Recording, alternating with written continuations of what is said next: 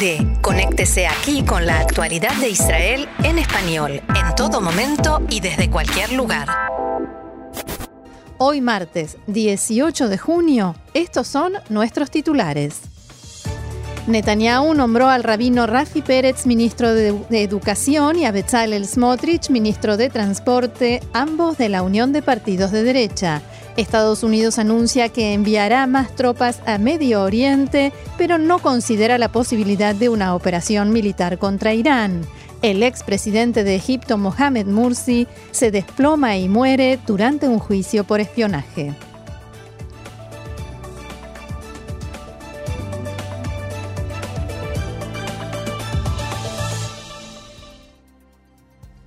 Vamos entonces al desarrollo de la información. Como adelantábamos en el programa de ayer, el primer ministro Benjamin Netanyahu anunció el nombramiento del titular de la Unión de Partidos de Derecha, Rabino Rafi Pérez, como ministro de Educación y el legislador Bezalel Smotrich, ministro de Transporte. Smotrich será miembro del Gabinete Político de Seguridad y Pérez observador.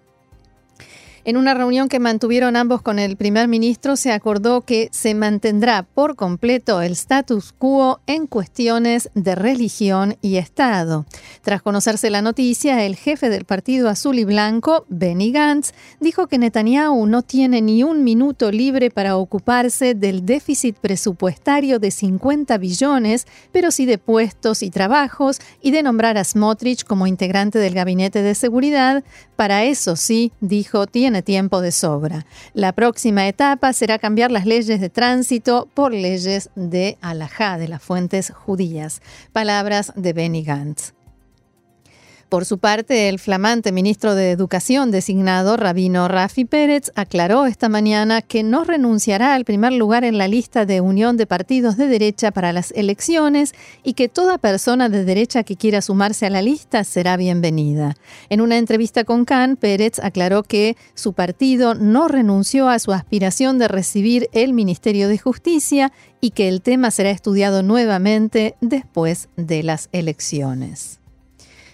Otro asunto. El ministro Yuval Steinitz declaró que el anuncio de Irán de que comenzará a enriquecer uranio a un nivel de 20% era previsible y demuestra que los argumentos de Israel contra el acuerdo nuclear eran acertados.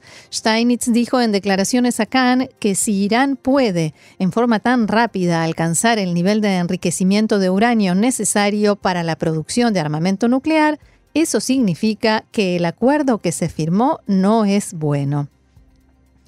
Steinitz habló también sobre la conferencia económica que tendrá lugar la semana próxima en Bahrein y que será la primera etapa del Acuerdo del Siglo, la propuesta de paz entre israelíes y palestinos del presidente Trump.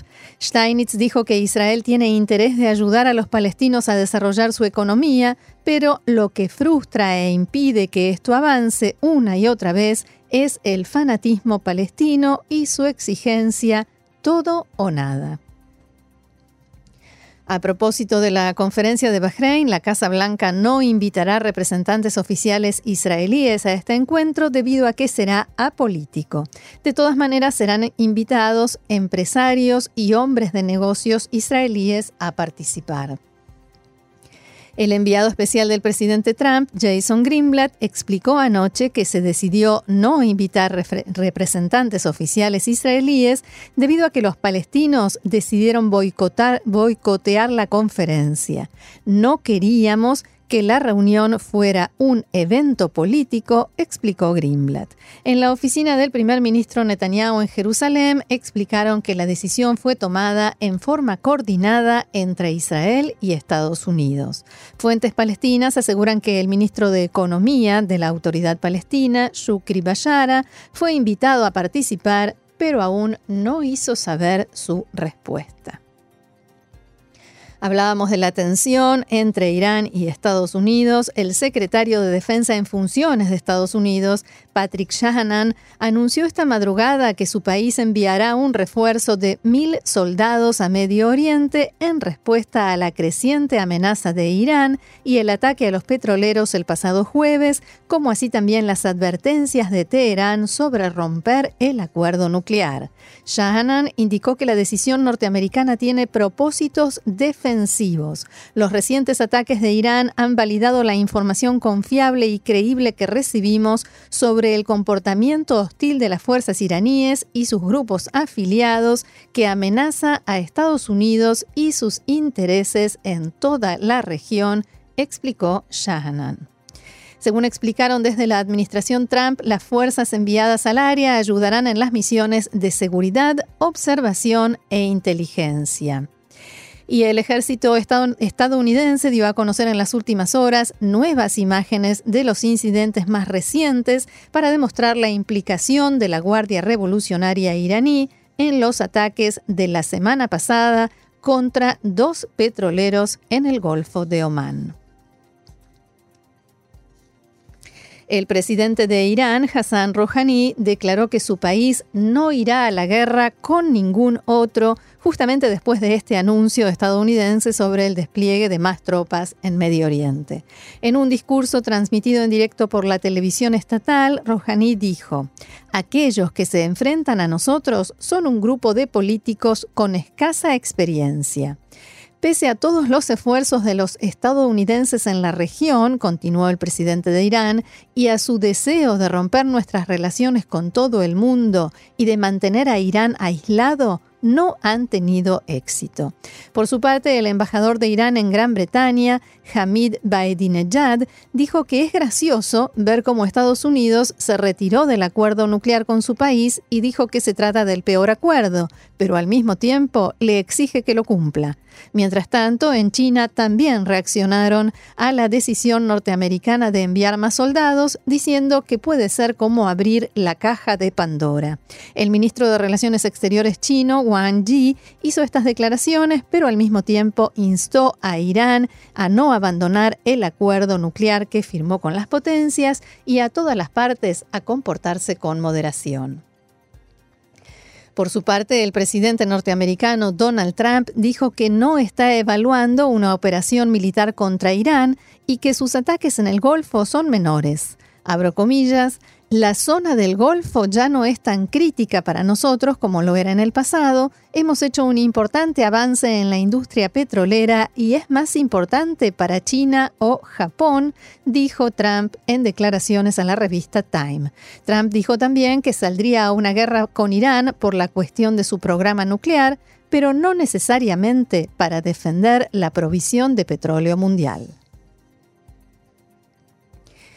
Seguimos aquí en Medio Oriente, donde la noticia es la repentina muerte del expresidente de Egipto, Mohamed Morsi.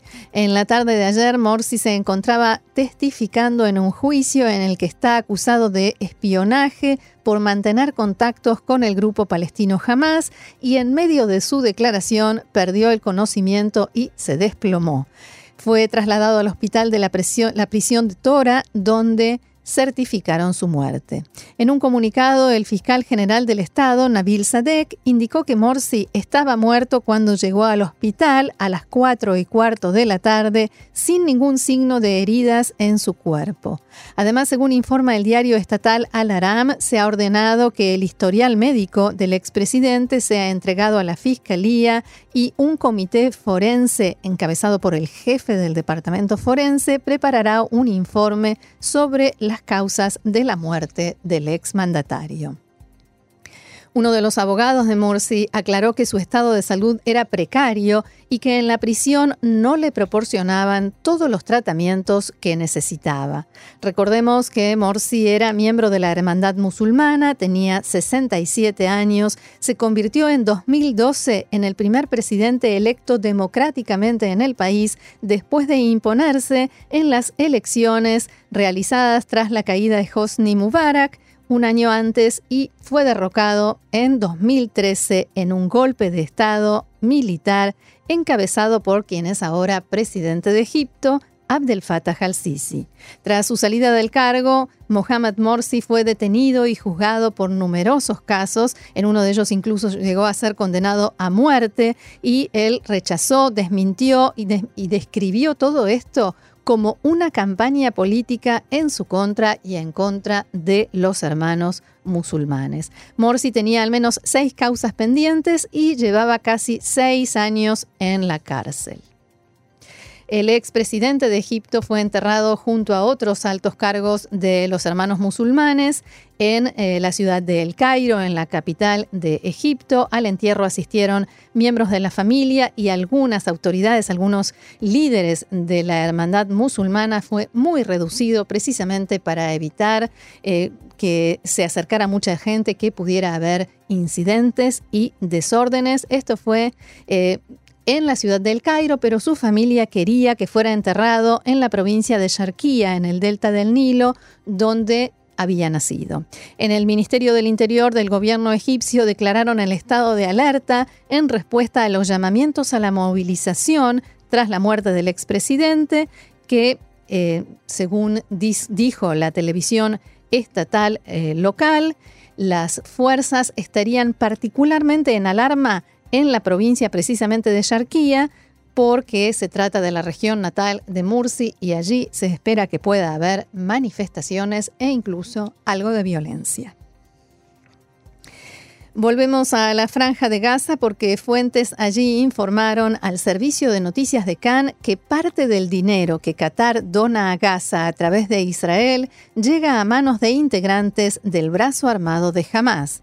Las fuentes dijeron que combatientes y comandantes de la brigada Izzeddin al-Qassam reciben el dinero a través de allegados que están en la lista aprobada por Israel de destinatarios de las donaciones. Recordemos que ayer el enviado de Qatar, Mohamed Al-Emadi, entregó en Gaza otros 10 millones de dólares destinados al pago de subsidios a unas 100.000 familias necesitadas y el dinero será repartido en los próximos días y jamás dice haber arrestado a un activista que había abandonado la organización para pasarse a otra bajo sospecha de que fue quien lanzó un cohete a la ciudad de Sderot el jueves pasado.